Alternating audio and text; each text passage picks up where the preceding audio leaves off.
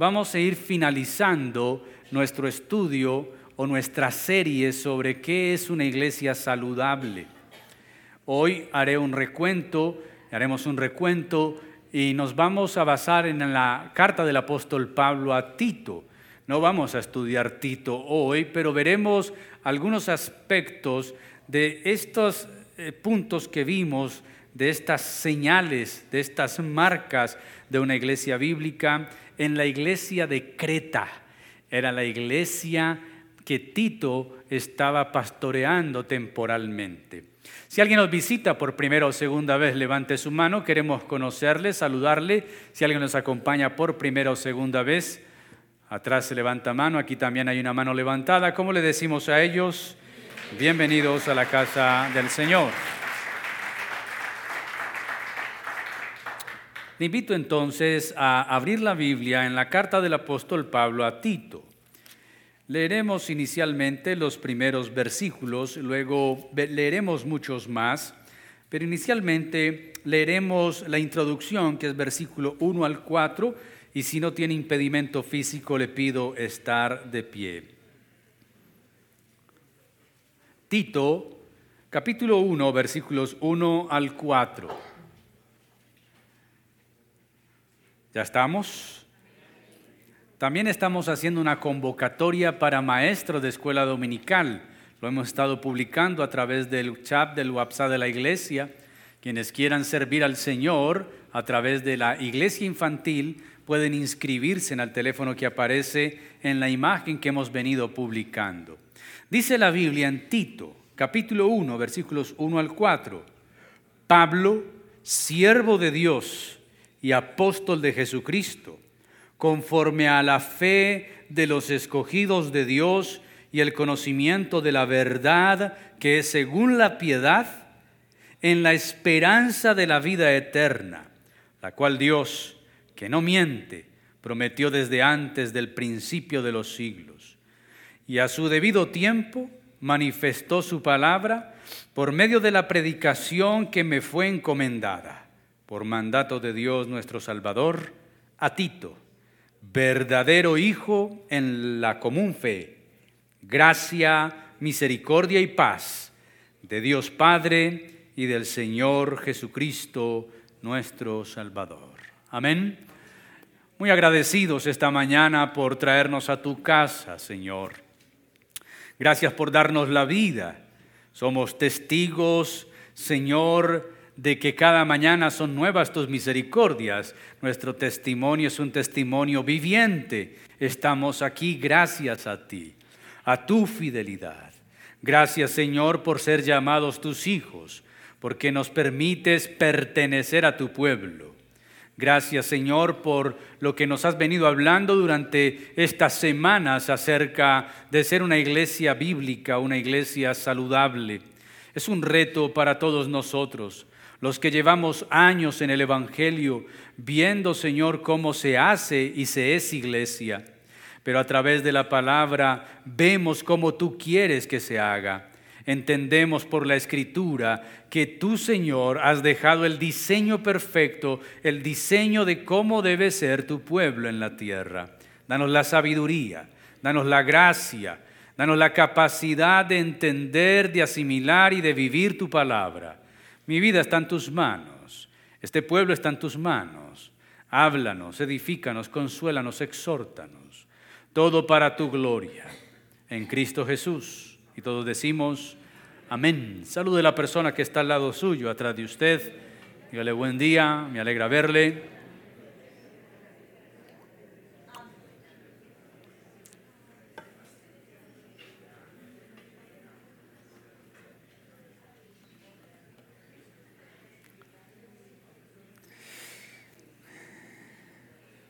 Hablemos de Creta como modelo de iglesia saludable. Ya hemos observado a través de los diez capítulos de Hechos de los Apóstoles cómo es que la iglesia primitiva dirigida por el Espíritu Santo empezó a ordenar las cosas. Y a través de estos pasajes vemos cómo se desarrolla la iglesia primitiva y adquirió un orden, por decirlo así, divino para el pueblo de Dios. Para que la iglesia cumpliera la misión y propósito encomendada por Jesús. A través de la carta del apóstol Pablo a Tito, quien ministraba en la isla de Creta, vemos el reflejo de este modelo. ¿Cómo es que debe ser una iglesia bíblica? ¿Cómo se ve esto en la práctica habiendo otras iglesias?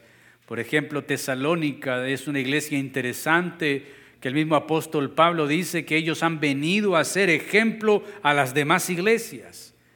Pero leyendo Tito, podemos observar varias cosas interesantes en la práctica.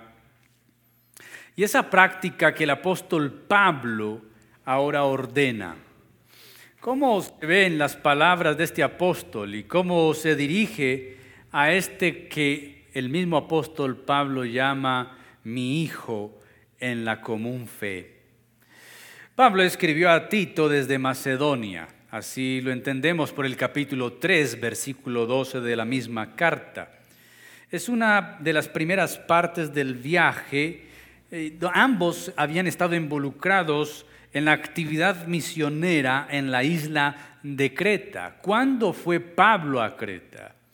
Pablo, dicen algunos que Pablo iría a Creta una primera vez cuando iba camino a Roma en la embarcación que lo conducía de Jerusalén a Roma, ellos fueron a un muelle en Creta, pero ahí no demoraron gran cosa. Básicamente, entre el primer encarcelamiento de Pablo, capítulo 28 de Hechos, y su segundo encarcelamiento y posterior muerte, se dice que Pablo tuvo un cuarto viaje misionero. Recordemos que Hechos 28 termina con Pablo en casa por cárcel en Roma, custodiado 24/7 por un soldado rumano durante dos años. Al parecer le dan libertad. Él sale y vuelve a tener unos viajes misioneros que algunos hablan del cuarto viaje misionero de Pablo. En ese cuarto viaje, él llega a la isla de Creta. Y es allí donde comienza a hacer una labor y se va de allí y allí deja a Tito para que termine un trabajo. El versículo 5 del capítulo 1 en la Reina Valera utiliza una palabra que nos puede despistar. Por esta causa te dejé en Creta para que corrigieses lo deficiente. Pero una traducción más exacta y más clara es, por esta causa te dejé en Creta para que culminaras el trabajo que empezamos. Esto es que el trabajo no estaba completo, no estaba listo. Ahora, no tenemos informes específicos acerca de cómo y cuándo y quién estableció una isla, una iglesia en esta isla, perdón. Pero si leemos Hechos capítulo 2, versículo 11, el día del Pentecostés, Lucas dice que en Jerusalén había una cantidad de prosélitos, entre ellos habían cretenses.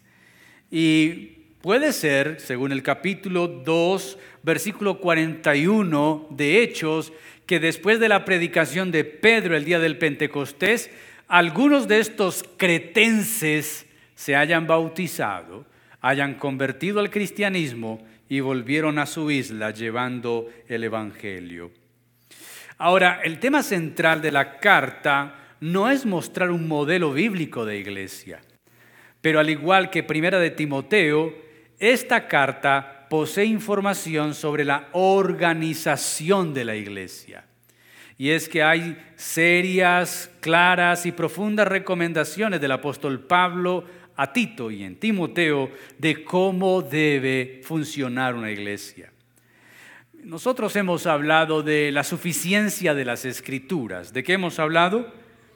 Bueno, a lo menos he mencionado la palabra. Luego tendremos una predicación sobre la suficiencia de las escrituras, pero podemos sí resumir en pocas palabras que la suficiencia de las escrituras es aquella doctrina que cree que la Biblia posee los suficientes principios, mandamientos, ordenanzas para dirigir la propia iglesia.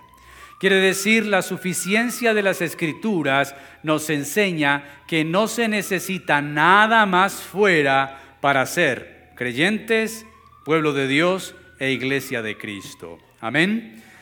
Bueno, hermanos, entonces eh, vimos las marcas de una iglesia bíblica, una iglesia saludable a través de la carta del apóstol Pablo a Tito. Hoy miraremos a esta isla de Creta como hace dos mil años se estableció allí el Evangelio. Ya sabemos cómo pudo haber llegado el Evangelio. Pudo haber llegado a través de un cretense que recibió el Evangelio el día del Pentecostés y a través de la predicación de Pedro se convirtió en cristiano.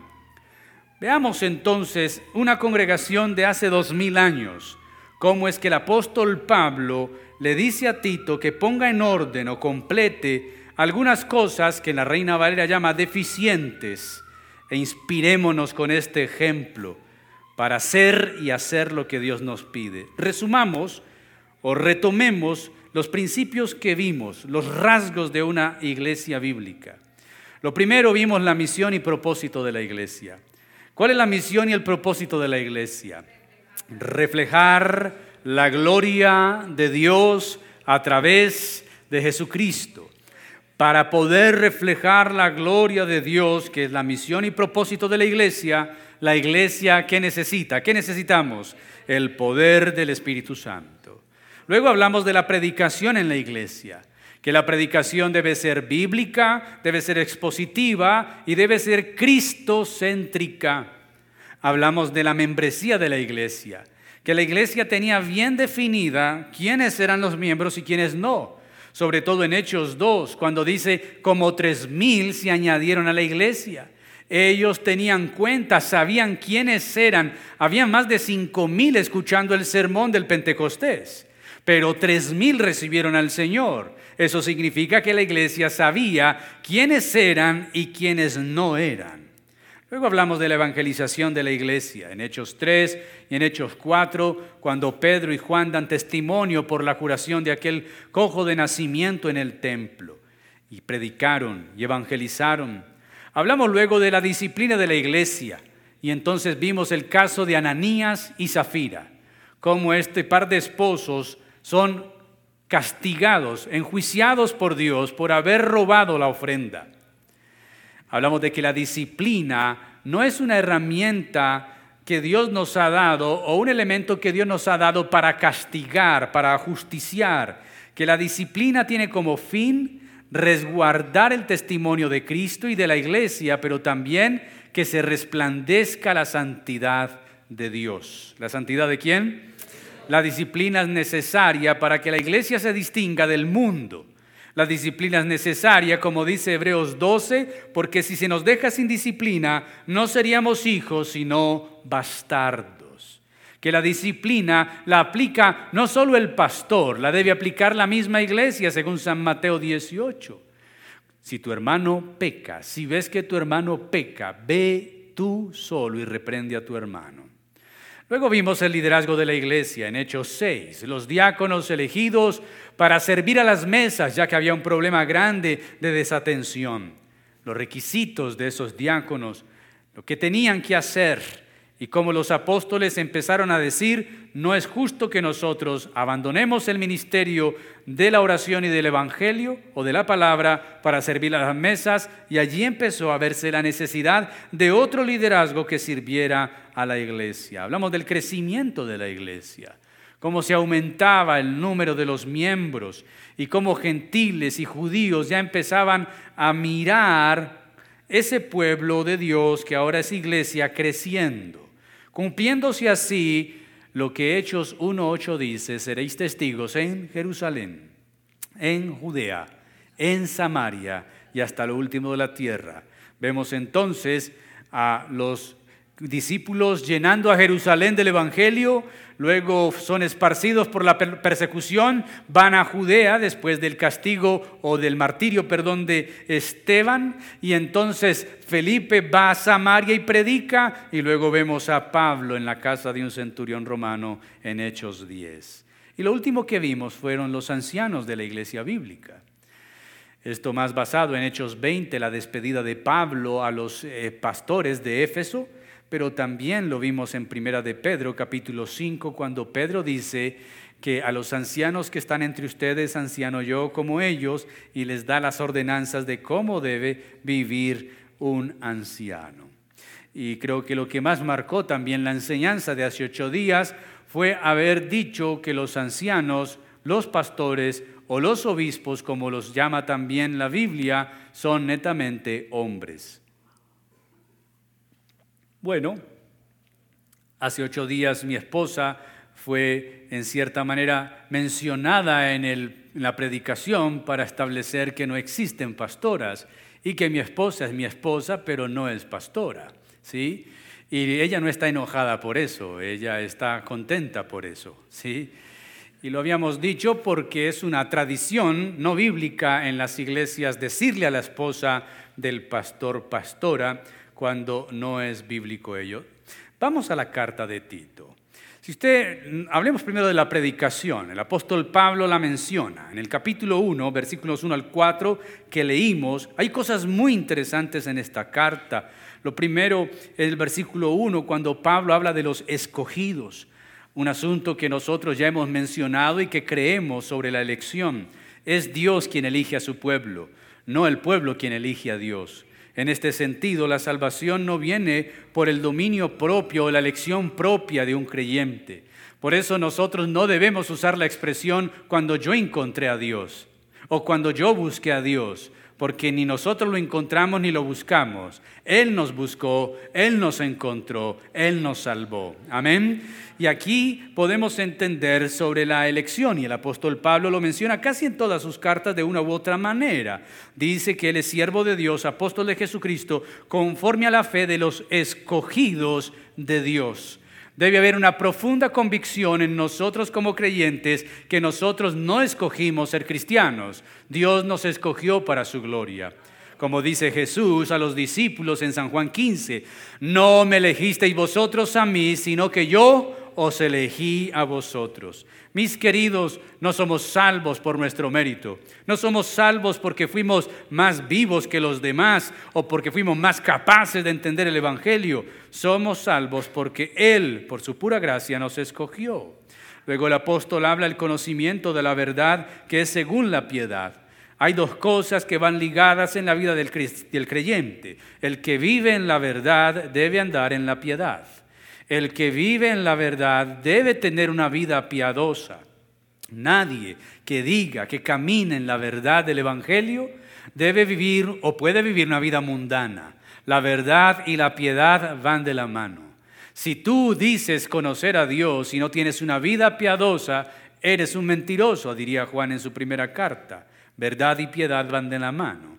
Habla de la esperanza de la vida eterna, la cual Dios que no miente, y el apóstol Pablo no solamente lo ha mencionado aquí en Romanos, ya lo ha dicho, en esto sea Dios verás y todo hombre mentiroso, el Dios que no miente prometió esta esperanza antes de los siglos. Quiere decir que la redención no fue un invento que se le ocurrió a Dios en Génesis. Cuando Adán y Eva pecaron, Dios dijo, ahora, ¿qué haremos? ¿Qué haremos? Hay que traer un redentor. La redención es planeada desde antes de la fundación del mundo. Esto significa que Dios ya sabía lo que Adán y Eva iban a hacer. Absolutamente. Dios lo sabe todo antes de que todo suceda. Dice que a su debido tiempo manifestó, se manifestó la salvación, pero esa salvación es predicada y es lo que el apóstol Pablo menciona, manifestó su palabra por medio de la predicación que me encomendó a mí. Y el asunto es que Pablo, y si vemos la predicación de Pablo estará esbozada en todas sus cartas, el apóstol Pablo habla de la predicación del Evangelio, que va muy ligada con la doctrina. Capítulo 2, versículo 1 de Tito. Nótese lo que le dice Pablo a Tito en el capítulo 2, versículo 1 pero tú habla lo que está de acuerdo con la sana doctrina. En la Biblia encontramos explícitamente mencionadas tres doctrinas. Jesús refutó y más que eso exhortó y por no decir que condenó a los religiosos de su época diciendo, ustedes anulan el mandamiento de Dios y lo cambian por doctrina de hombres. Así que existe doctrina de qué? De hombres. Luego Pablo en otra de sus cartas hablará de doctrina de demonios. Y ahora aquí le dice a Timoteo sobre la sana doctrina.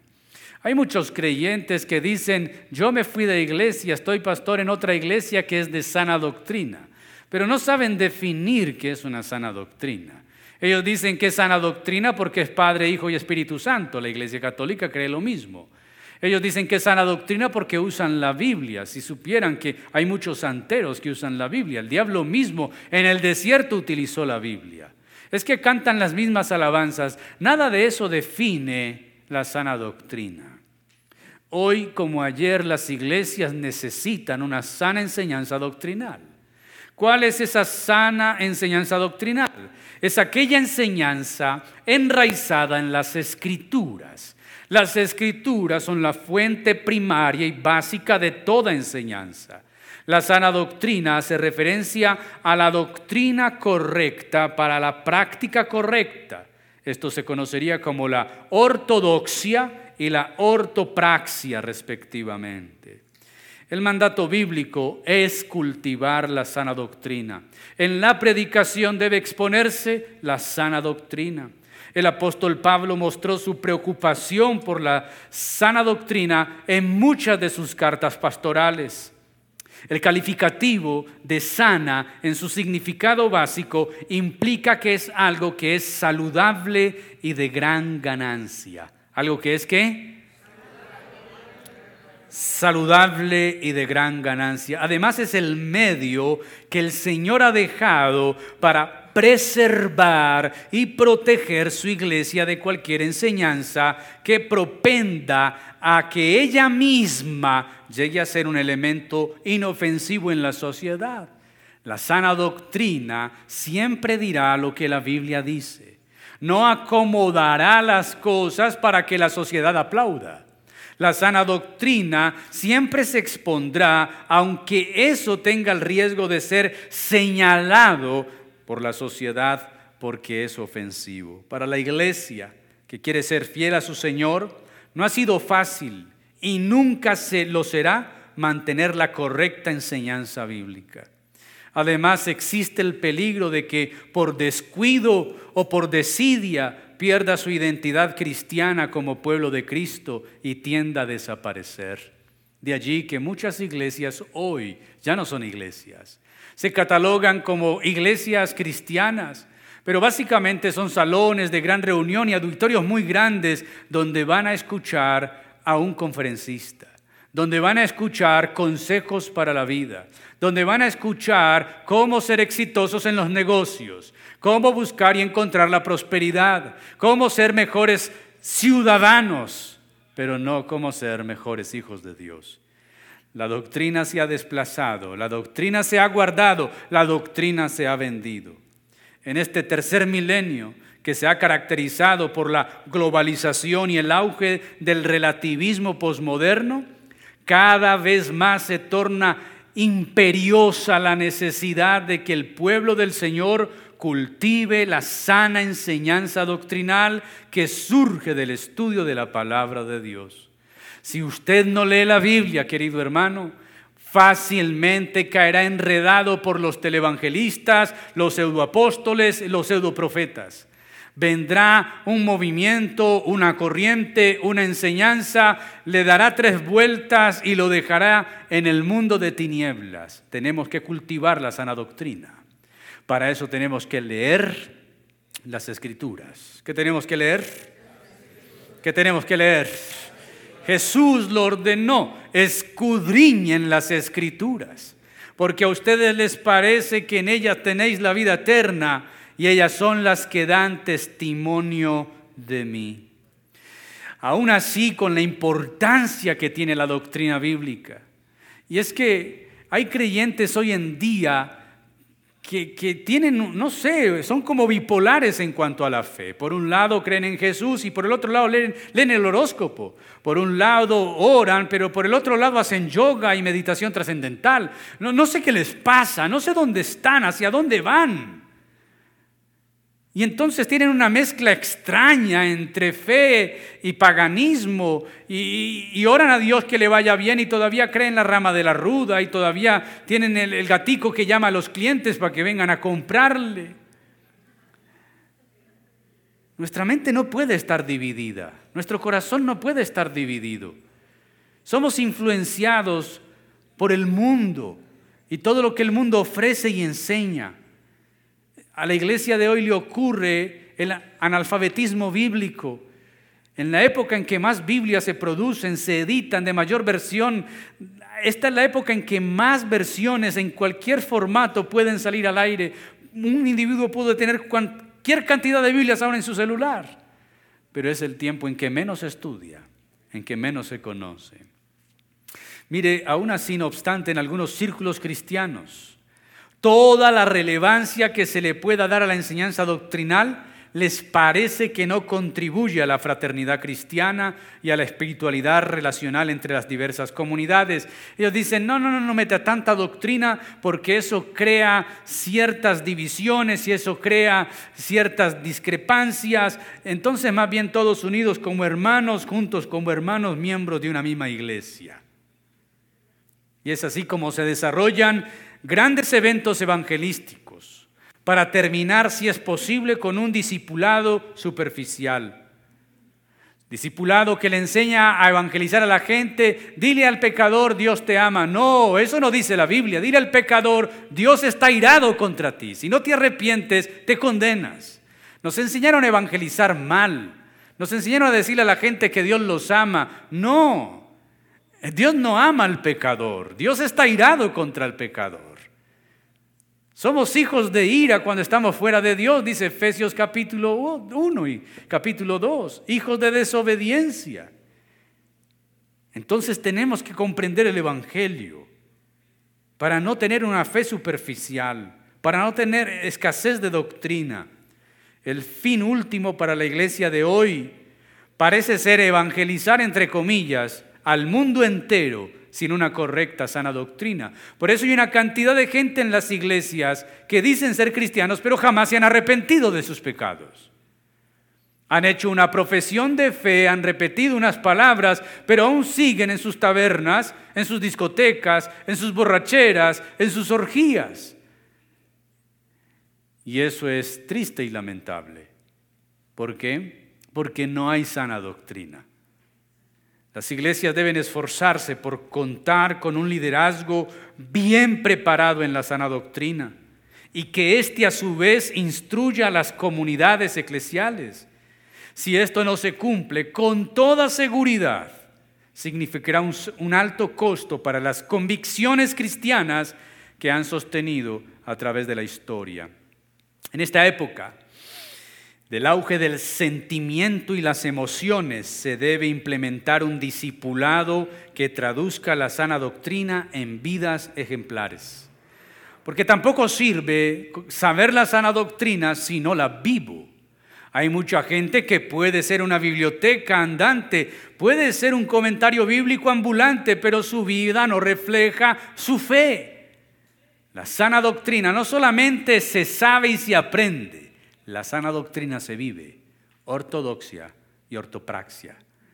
Ortodoxia es lo sé, ortopraxia lo practico. Pero también vemos los ancianos. Vaya conmigo al capítulo 1, versículos 5 al 9. Creta es una isla. Es una isla grande y tiene un entorno difícil. Quiere decir Hacer iglesia en este contexto no era fácil. Si usted, por ejemplo, lee en el capítulo 2, encontramos cuál es la descripción de los cretenses. El apóstol Pablo es el capítulo 1, versículo 11. Bueno, él habla de que el versículo 10 hay muchos eh, eh, contumaces, habladores de vanidades, engañadores, mayormente los de la circuncisión, esto es judíos, a los cuales es preciso eh, tapar la boca, que trastornan casas enteras enseñando por ganancia deshonesta lo que no conviene. Uno de ellos, su propio profeta, dijo, los cretenses siempre mentirosos, malas bestias glotones ociosos. Nótese la descripción de los habitantes de esa isla. Y así el Señor venía rescatando gente de esa para su reino. Se habían establecido varias comunidades cristianas en la isla. Y ahora Pablo manda a Tito que debe poner ancianos en esas comunidades. Capítulo 1, versículos 5 al 9. Por esta causa te dejé en Creta para que corrigieses lo deficiente, establecieses ancianos, nótese, plural. Ya hemos hablado de la pluralidad de ancianos en cada ciudad, así como yo te mandé y luego menciona una lista de requisitos, que fuera irreprensible, marido de una sola mujer, que tenga hijos creyentes, que no estén acusados de disolución y rebeldía, porque es necesario que el obispo, anciano y obispo, términos intercambiables para la misma persona, sea irreprensible como administrador de Dios, no soberbio, no iracundo, no dado al vino, no pendenciero, no codicioso de ganancias deshonestas, sino que hospedador, amante de lo bueno, sobrio, justo, santo, dueño de sí mismo. Retenedor de la palabra fiel, tal como ha sido enseñada, para que también pueda exhortar con sana enseñanza y convencer a los que contradicen. Hoy es necesario e importante contar con líderes bien preparados para las iglesias. Un liderazgo que pueda ser probado y aprobado según los requisitos bíblicos. Ya lo dijimos la vez pasada, cuando fueron a elegir los diáconos de Hechos 6, Pedro no dice, bueno, yo les voy a recomendar a unos que me caen bien, les voy a recomendar a unos que piensan como yo. ¿Eso dijo Pedro? No. ¿Qué dijo? Elijan entre ustedes varones de buen testimonio, llenos del Espíritu Santo y de sabiduría. Los líderes deben ser idóneos y el liderazgo debe ser elegido no necesariamente por el pastor. La iglesia misma es quien decide y quien mira y quien observa el liderazgo de aquella persona. Líderes probados y aprobados según los requisitos bíblicos mínimos de idoneidad se necesita un liderazgo que sepa hacer frente, en primer lugar, a las doctrinas falsas. Por eso este líder debe ser un conocedor de la escritura. Pero en segundo lugar, este líder también debe hacer frente y moldear y modelar los asuntos de carácter éticos y morales. Cuando el liderazgo de la iglesia descuida estos aspectos, la iglesia misma sufre el descrédito. Carece de poder espiritual para vivir triunfante el Evangelio de Jesucristo. Creo que todo líder y todo creyente debe procurar por empaparse de la palabra, para vivir el proceso de santificación que no se inicia con la perfección, pero procuran la meta vivir en obediencia a Cristo todos los días, todos los días, como Pablo lo diría. No pretendo haberlo alcanzado ya, pero una cosa hago. Prosigo a la meta, al premio, al supremo llamamiento. El apóstol Pablo, él mismo se consideraba que no era un producto terminado, que estaba en proceso cuánto más nosotros. Si alguien que está aquí escuchándome quiere servir al Señor, debe empaparse plenamente de la Escritura.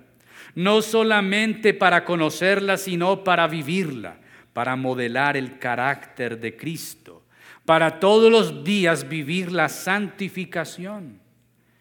Lo tercero que vemos es la membresía, capítulo 2, versículos 2 al 9.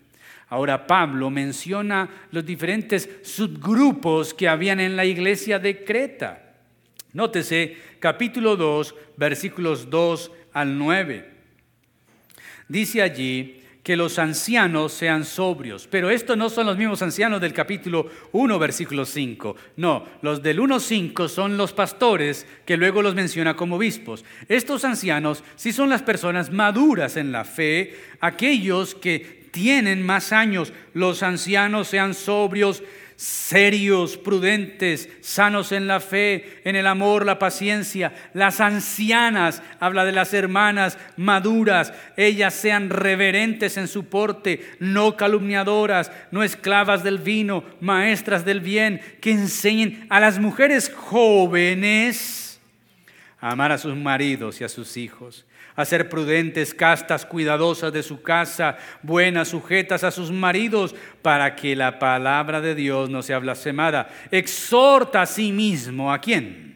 A los jóvenes que sean qué? Prudentes, presentándote tú en todo como ejemplo de buenas obras en la enseñanza, mostrando integridad, seriedad. Nótese, los subgrupos de la iglesia, Pablo los tiene bien localizados, Tito los conoce. Esto habla de la membresía. No era una iglesia abierta a todo mundo que se desconocía quién era aquel, quién era aquella. No, habla ancianos, ancianas, jóvenes mujeres, jóvenes varones. La iglesia estaba conformada por diversas personas. Su membresía era mixta. No solamente habla de ellos. Nótese, más adelante el apóstol va a hablar a los siervos, versículo 9. También a la iglesia asistían esclavos o que tenían posición de ser sirvientes. Y quizá a la iglesia también venían los amos de esos sirvientes. Una membresía mixta. Encontramos ancianos, personas mayores de edad, diferentes a los pastores, ya lo dije, mujeres mayores, mujeres más jóvenes, jóvenes varones que sean prudentes. Podemos ver entonces que la comunidad estaba bien identificada. ¿Estaba qué? La iglesia debe tener una membresía porque necesitamos identificar quiénes son y quiénes no son. La membresía no es un capricho, es la forma en que la iglesia se identifica a sí misma. ¿Aló? Por años mi membresía ha tenido que ser mi memoria saber quién vino, quién no vino, faltó aquella, faltó aquel, cómo es que se llama, preguntar por fulana, por perano. No debería ser así, la membresía debería estar organizada en saber quiénes son los miembros de la iglesia que son fieles, constantes. Alguien dirá, yo soy fiel, yo vengo a todos los cultos. Eso no necesariamente es ser miembro de una congregación.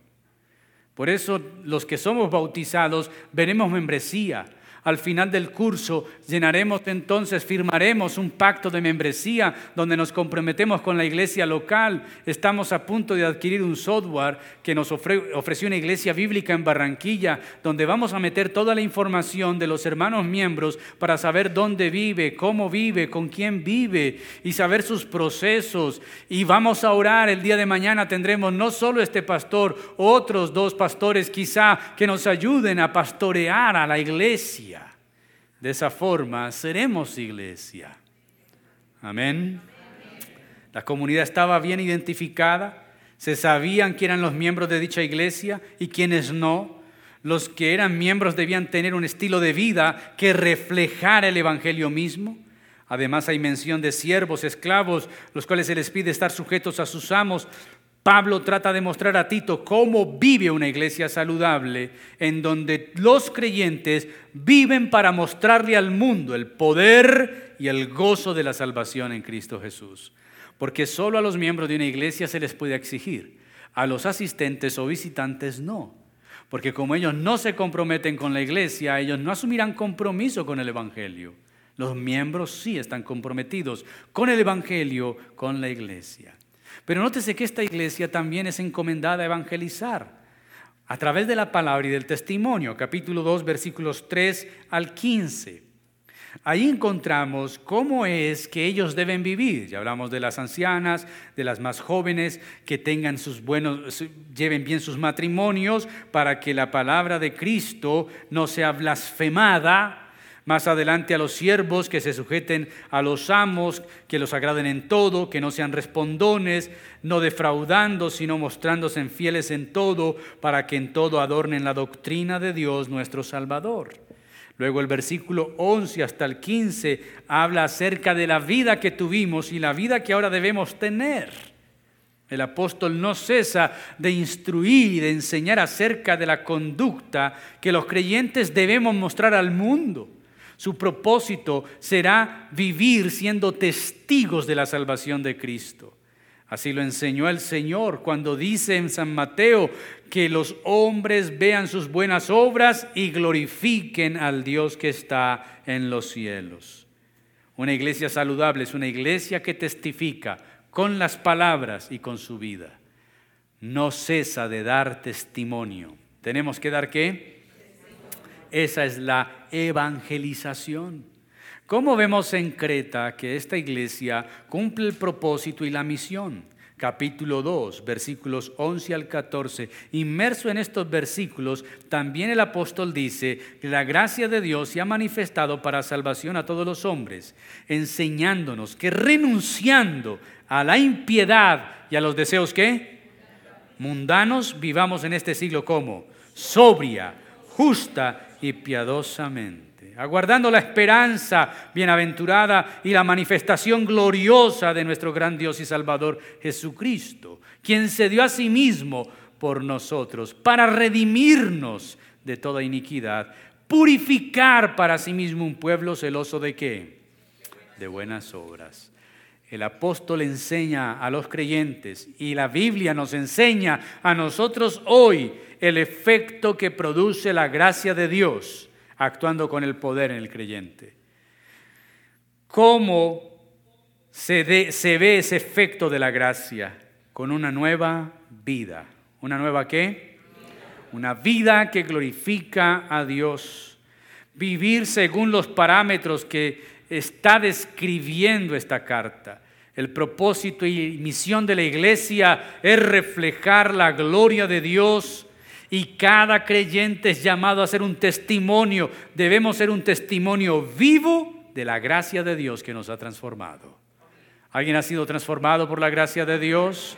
Una vida transformada es una vida que debe reflejar la gloria de Dios a través de Jesucristo.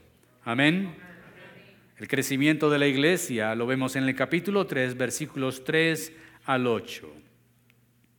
La iglesia de hoy es llamada a asumir su responsabilidad que demandan estos textos bíblicos. Buenas obras, cosas buenas y útiles, como el apóstol Pablo lo dice en el versículo 3 porque nosotros también éramos en otro tiempo insensatos, rebeldes, extraviados, esclavos de concupiscencias y deleites diversos, viviendo en malicia y envidia, aborrecibles y aborreciéndonos los unos a los otros. Pero cuando se manifestó la bondad de Dios, nuestro Salvador, y su amor para con los hombres, ¿qué pasó? Nos salvó. ¿Cómo nos salvó? no por obras que nosotros hubiésemos hecho, sino por su misericordia, por el lavamiento de la regeneración y por la renovación del Espíritu Santo. Debemos vivir para lo que fuimos salvados. Las buenas obras y las cosas útiles. El interés del apóstol Pablo es que el pueblo fiel de aquella época y la iglesia de hoy asuma su deber de obedecer la palabra. El crecimiento de la iglesia no se mide solo por los números y que vivan los números. El crecimiento de la iglesia se mide cómo los creyentes reflejan la gloria de Dios y cómo estos crecen a la imagen de Cristo Jesús. Los eruditos bíblicos piensan que las repeticiones son importantes en los textos. Todo lector debe entender la intención última del escritor cuando repite una y otra vez la misma frase. Debemos entender qué está diciendo el escritor. Y esta frase, lo bueno, las buenas obras, las cosas que Dios nos mandó a hacer, están repetidas casi seis veces a través de toda la carta. Así que el crecimiento de una iglesia, hermano, no se mide por la cantidad de sus miembros o su gran asistencia se mide en la obediencia que esa comunidad tenga a la palabra de Dios. Como crece a la medida y a la estatura de Cristo Jesús. Cada creyente debe crecer a la imagen de su Señor. Y esto depende no del pastor, esto depende de cada uno de nosotros y nuestra comunión con el Salvador. Nadie más puede hacerte crecer. No hay pastillas, no hay medicina. Cada uno crece a la medida en que se dispone a conocer más a su Señor. lo último es la disciplina. Nótese cómo se aplica la disciplina y Pablo la menciona en la iglesia de Creta, capítulo 3, versículos 10 y 11. Al hombre que cause divisiones, después de una y otra amonestación, ¿qué? Deséchalo, sabiendo que el tal se ha pervertido y peca y está condenado por su propio juicio. Entonces, lo que encontramos acá, ¿sí? En el capítulo, por ejemplo, 2, versículo 15 de esta misma carta, el apóstol habla de esto, habla, exhorta, reprende con toda autoridad, nadie te menosprecie. La autoridad ha sido dada a la iglesia. Con toda seguridad, la autoridad pastoral sigue siendo un tema de mucha relevancia y actualidad en nuestras iglesias. Pero el origen de toda autoridad proviene de Jesucristo mismo y su palabra. El propósito bíblico de la autoridad es para edificación, no para la destrucción de los creyentes. Pablo lo dice en 2 Corintios 10, 8, porque aunque me gloríe algo más todavía de nuestra autoridad, la cual el Señor nos dio para edificación y no para vuestra destrucción, no me avergonzaré.